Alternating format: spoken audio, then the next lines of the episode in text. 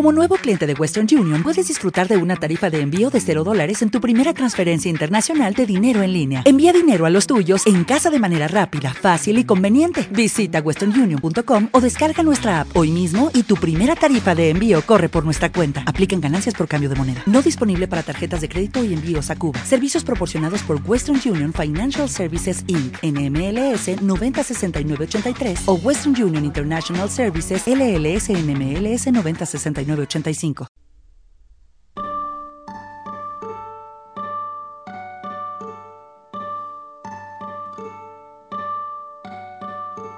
de los cuatro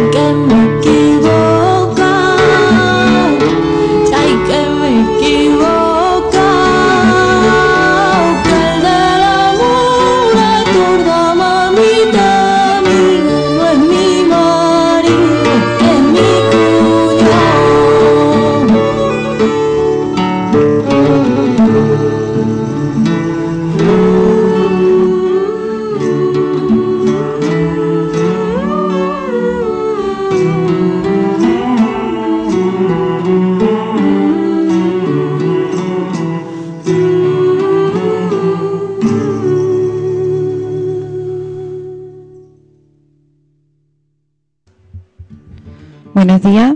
Iniciamos hoy el punto G de todos los martes y hoy con un tinte muy literario y os preguntaréis por qué. Bueno, y el motivo es que a partir de la semana, perdón, a partir de mañana iniciamos la feria del libro.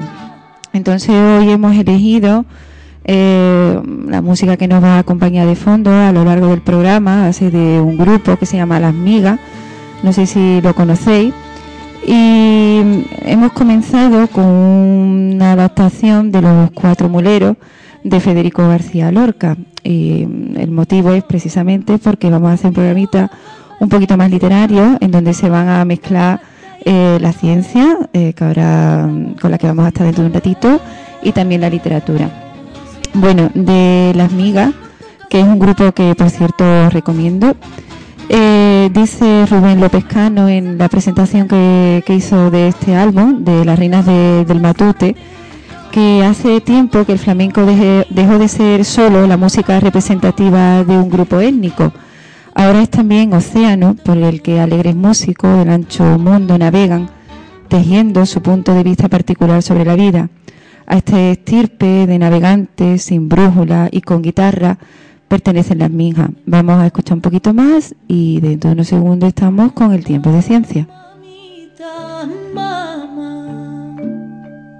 Ay mamá, ay mamá, mamita, mamá, ay mamá, ay mamá, ay mamá, mamá.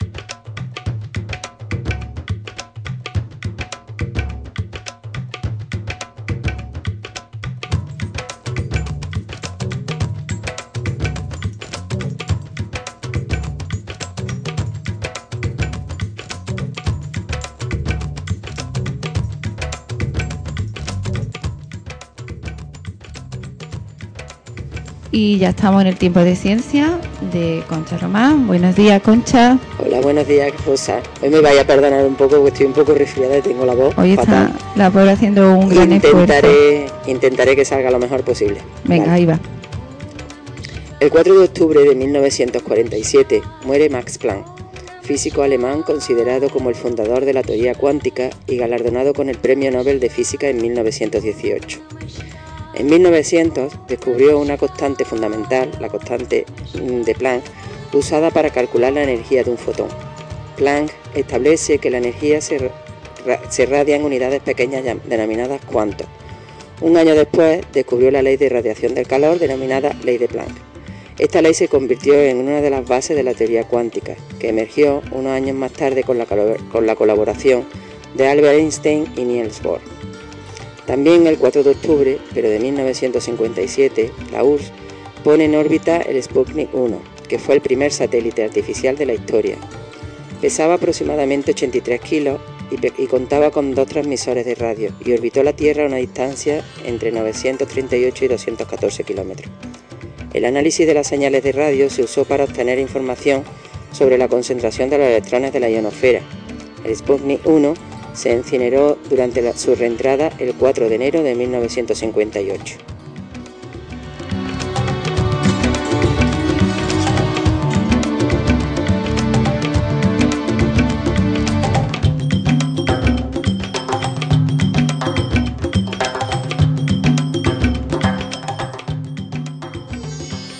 El 17 de octubre de 1934 fallece Santiago Ramón y Cajal, médico español especializado en histología y anato- y anatomopatología microscópica.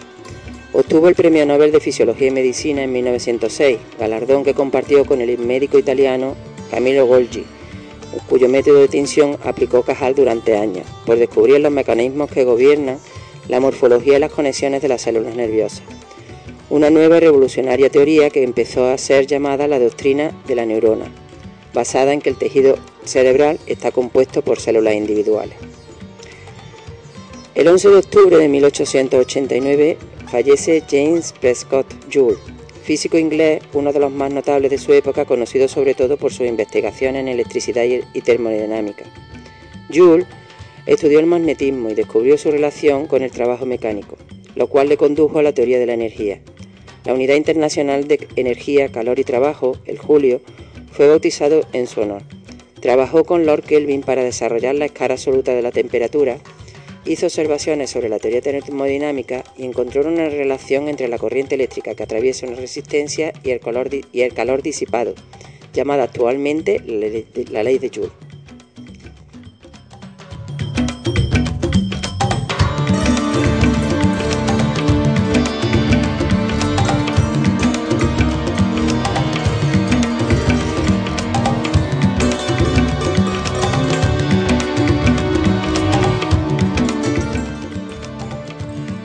Y por último, la noticia de actualidad, que este día la hemos dedicado a la biodiversidad. Las dos próximas semanas serán decisivas para la, protección de las especies del planeta. Científicos de ocho países han reclamado que se fijen objetivos vinculantes en la conferencia sobre biodiversidad de Naciones Unidas, que comenzó ayer lunes en la ciudad japonesa de Nagoya y se prolongará hasta el 29 de octubre. Los científicos subrayan los beneficios de la naturaleza para el hombre, entre los cuales figuran la provisión de agua y alimentos, la regulación del clima, además de aspectos culturales como el esparcimiento y el placer estético. Según un estudio de Naciones Unidas, un 60% de estos servicios de los ecosistemas están siendo destruidos. En esta conferencia se quieren pedir objetivos realistas y ordenados por prioridad. En las dos semanas, además de las estrategias para la protección de las especies, se debatirá para repartir de manera equitativa las ganancias obtenidas de los recursos biológicos. La Comisión Europea el pasado enero recordó que la extinción de especies sigue registrando índices alarmantes con un ritmo entre 100 y 1000 veces superior al normal. Los Estados miembros solicitan que se actúe con urgencia y coordinación para hacer frente a las lagunas existentes y lograr una utilización más eficiente de los recursos.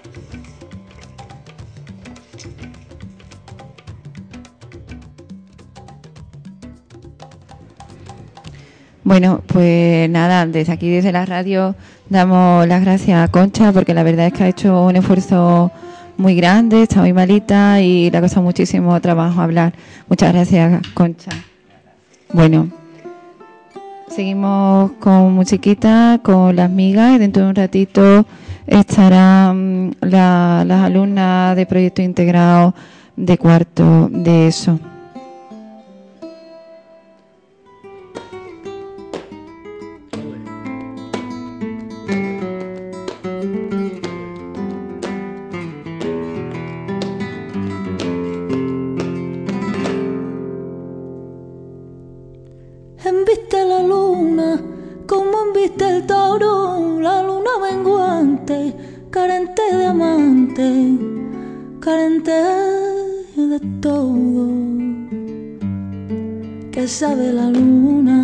Cuando soy sincero. Si una vez te quise o si aún te quiero.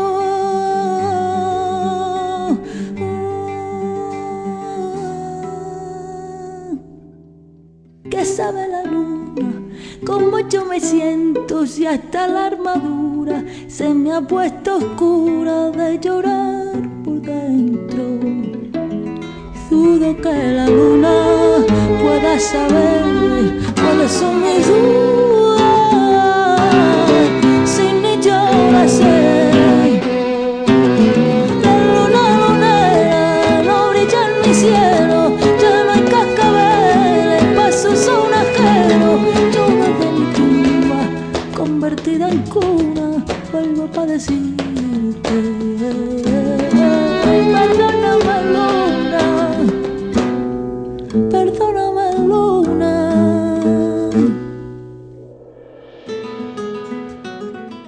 como ya habíamos dicho al principio del programa, nos va a acompañar a lo largo de nuestra andadura eh, las migas. Decía Rubén López Cano, cito sus palabras, en la presentación del libro, que desde el principio de la carrera de, de, este grupo, ya hace más de seis años, las migas han mostrado una cualidad sumamente difícil de definir, pero imprescindible de identificar, cuando se trata de un evento artístico relevante, el estilo las migas tienen un estilo propio, siempre lo han tenido. Antes de tener repertorio ya tenían ese estilo peculiar que las identificaba. Es variado, rico, inusitado, lleno de, refinamientos, eh, en donde se funden diferentes estilos musicales. en definitiva, os lo recomiendo, escucharlos, un grupo poco conocido, pero muy bonito. Y dentro de unos segundos tenemos aquí a, las chicas del proyecto integrado de cuarto de eso.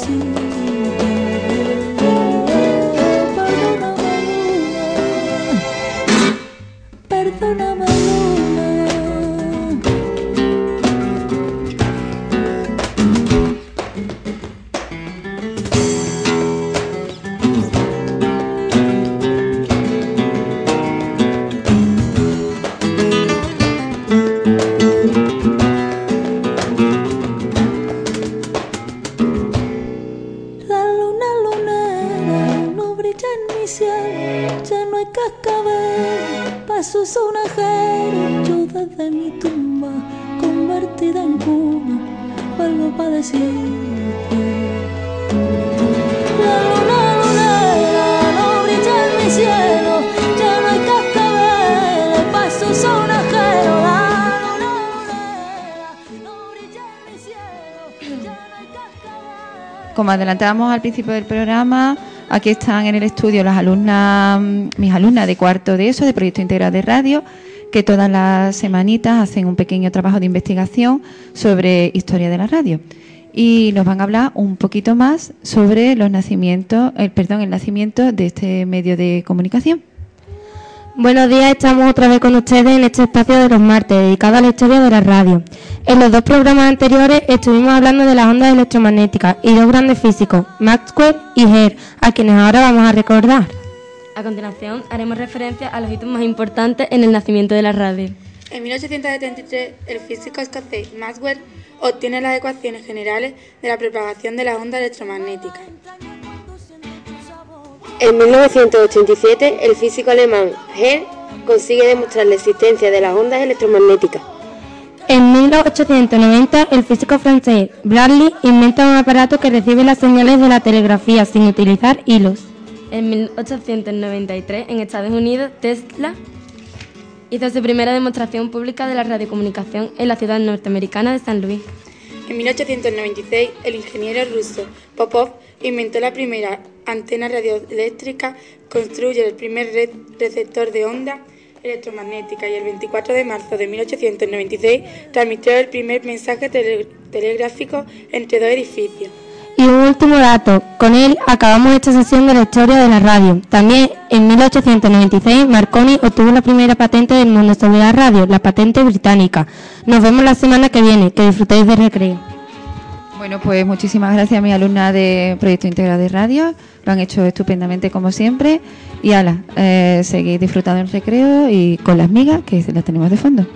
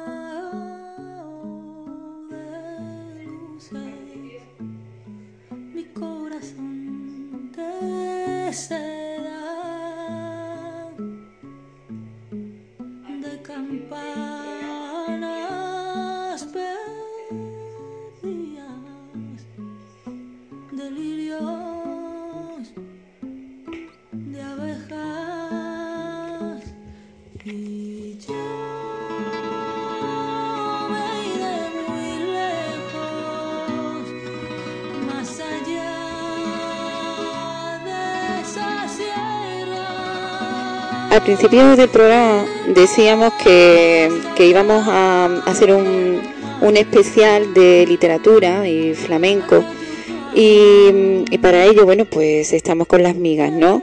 Y su álbum Las Reinas del Matute. Eh, estáis escuchando ahora un, poema musicado de Federico García Lorca, El Camino de los Poetas. Eh, hablamos un poquito más de este álbum. Dice, La Reina del, Matute es un trapicheo de géneros, gestos y guiños musicales que se entrelazan, abrazan y besan. En este disco, algunos de los palos más emblemáticos del flamenco están tratados con un mismo exquisito. Y exquisita, desde luego, esta adaptación del, de los caminos del poeta de Federico García Lorca.